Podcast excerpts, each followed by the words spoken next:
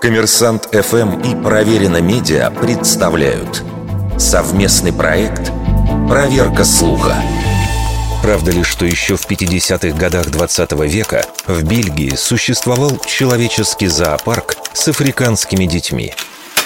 Действительно, человеческие зоопарки были целым явлением, правда, в конце 19 века. Не последнюю роль в этом сыграли расовые теории. В Европе и США стало модным показывать азиатов и африканцев в естественном виде, зачастую с обезьянами, дабы продемонстрировать эволюционное превосходство белой расы. Такие аттракционы существовали в Нидерландах, Испании, Германии, Британии, США и даже в Польше, которая тогда была частью Российской империи. Бельгия не была исключением – Известно, что в 1897 году, в преддверии Всемирной выставки в Брюсселе, король Леопольд II приказал воссоздать в своем поместье деревню, куда из подвластного ему Конго привезли две с половиной сотни африканцев. Часть из них затем умерла от пневмонии, а иные заболели из-за сладостей, брошенных зрителями.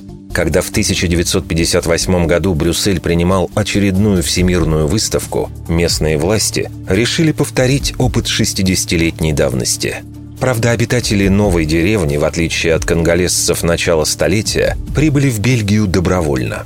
Их основным занятием стала демонстрация народных ремесел. Проект был заявлен как элемент культурного обмена. Но, тем не менее, все прошло не так, как предполагалось. По воспоминаниям очевидцев, конголезцы оказались за бамбуковым забором. Европейцы издавали обезьяньи звуки и бросали за ограждение бананы и орехи. Тогда же была сделана известная фотография, на которой толпа белых бесцеремонно рассматривает африканскую девочку.